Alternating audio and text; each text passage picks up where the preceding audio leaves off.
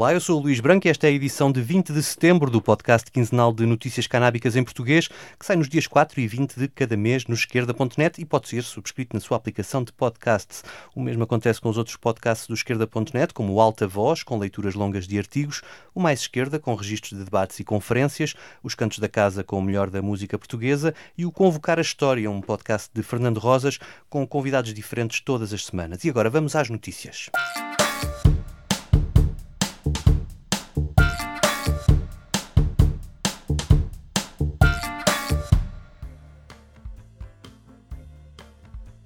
Há 15 dias falei aqui dos recordes de vendas da cannabis legal nos Estados Unidos e Canadá em junho. Esta semana há notícia de novos recordes, desta vez com os números de julho e agosto no estado do Illinois, onde fica Chicago. Em julho foi igualado o anterior recorde de 61 milhões de dólares de vendas e em agosto venderam-se 64 milhões de dólares. Um quarto destas vendas foram feitas a consumidores vindos de fora do estado, o que vai ao encontro das intenções anunciadas em janeiro pelo governador democrata J.B. Pritzker, que previa então que a legalização traria receitas também através do aumento do turismo. Os números das vendas dizem apenas respeito à cannabis vendida ao público em geral e não incluem as vendas dos pacientes que estão inscritos em programas de cannabis medicinal. Aparentemente, estes números dão razão ao chefe da regulação do mercado, Toy Hutchinson, o chamado marihuana czar do Illinois, tinha dito há poucas semanas que foi com surpresa que constatou que o mercado da cannabis legal parece ser à prova de pandemia e também à prova de recessão. As lojas abriram em janeiro e nos primeiros seis meses os cofres públicos do Illinois já arrecadaram 52 milhões de dólares em impostos, com um quarto deste total a ser alocado a programas de reinvestimento nas comunidades mais atingidas pela guerra às drogas. Apesar disso, há muitas críticas à burocracia no acesso a licenças por parte de cidadãos dessas comunidades, predominantemente negras e latinas. Dezenas de candidatos rejeitados puseram mesmo o Estado em tribunal, queixando-se das barreiras criadas à oportunidade de entrar no sorteio das licenças para poderem abrir os seus negócios. O sorteio era para a concessão de 75 licenças houve 700 candidatos e acabaram por ser concedidas apenas 21 licenças para abrir novas lojas. Entre os finalistas contava-se muitas figuras com ligações à política e ao meio empresarial, incluindo, vejam bem, um antigo superintendente da polícia de Chicago. Outro dos vencedores é um funcionário da auditora KPMG, empresa contratada para fazer a pontuação dos candidatos. A KPMG está na mira das críticas que denunciam pontuações diferentes para os mesmos candidatos a regiões diferentes ou candidatos diferentes que satisfazem os mesmos critérios requeridos. A confusão levou à suspensão do sorteio e a equipa do governador anunciou que vai agora reunir com os queixosos antes de retomar a distribuição das licenças.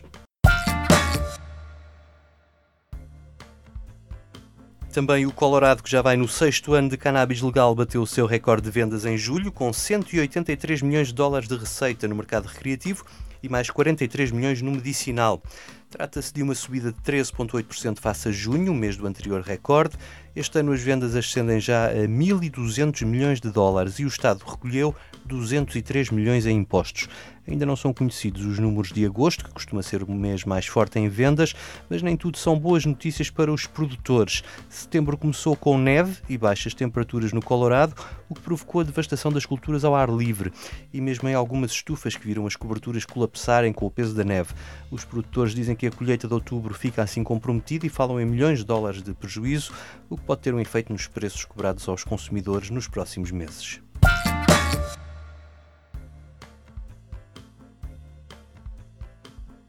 E na Colômbia, o Parlamento discute a proposta da regulação do uso adulto de cannabis. Na semana passada houve um debate que durou cinco horas na primeira comissão parlamentar e serviu para derrotar uma proposta da direita que criou o arquivamento desta iniciativa.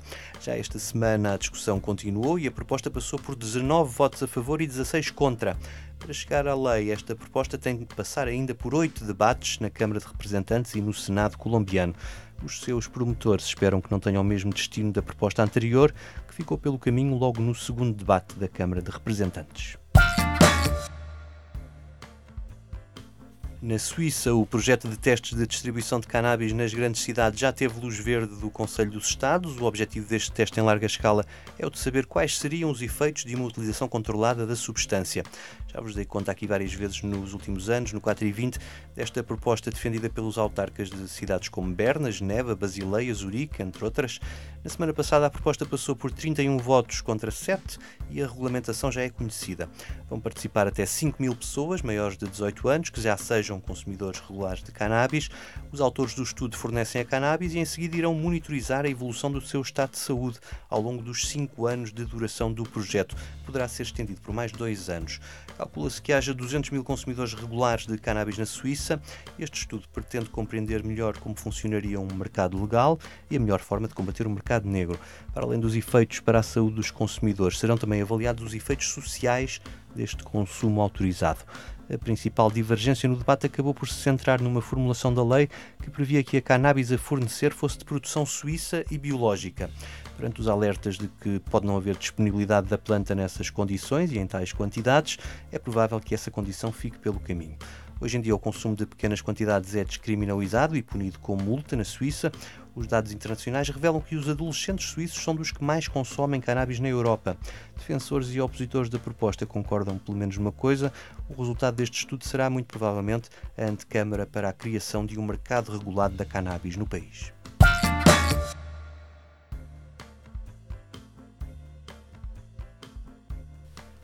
No campo científico há novidades sobre um tema que tem levantado muita polémica ao longo dos anos, o de saber até que ponto são fiáveis os testes de sangue para detectar o consumo recente de cannabis, por exemplo, nas operações stop do trânsito.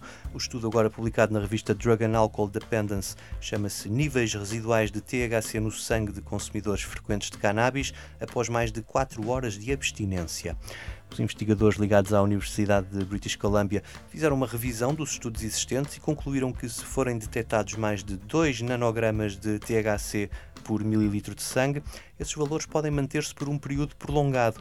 Por isso, não se deve concluir a partir desse valor que houve um consumo recente e muito menos que a pessoa em causa ainda está sob intoxicação. Em todos os estudos em que os participantes foram monitorizados por mais de um dia, os níveis de THC no sangue de alguns participantes continuaram inalterados ao fim de alguns dias de abstinência, alguns casos até passados 30 dias. E houve ainda situações em que os níveis baixaram e uma semana depois voltaram a aumentar. O fenómeno é explicado pela tolerância do organismo à cannabis, mas tem implicações que podem ser graves, na medida em que países como os Estados Unidos estes testes são usados pela polícia de trânsito e a condução é ilegal a partir dos 2 ou dos 5 nanogramas de THC por mililitro de sangue. O que a ciência nos diz é que esta forma de testar não é de todo fiável para determinar se uma pessoa está ou não incapacitada para conduzir.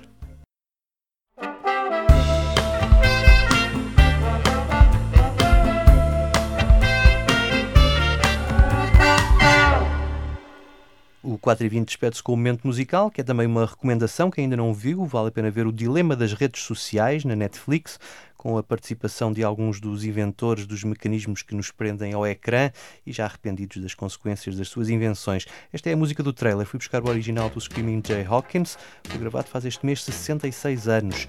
Fiquem com I Put a Spell on You. Eu volto no dia 4. Até lá. I put a spell on you.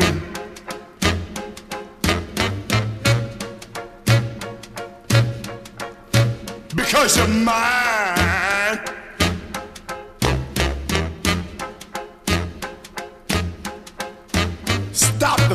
Things you do.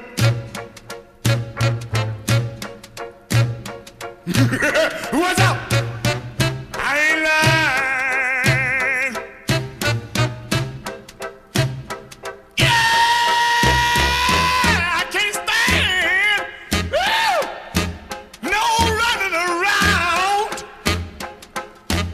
a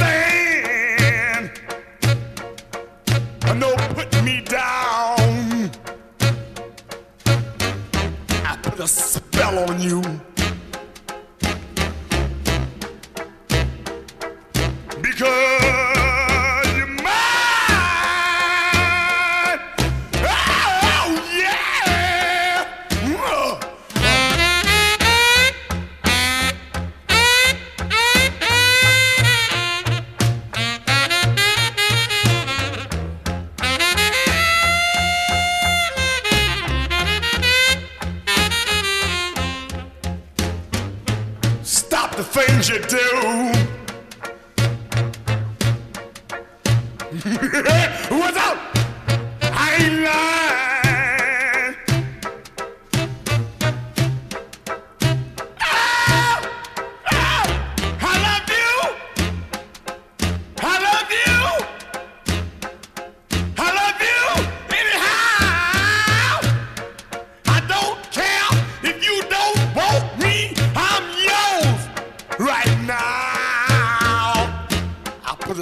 bell on you. Because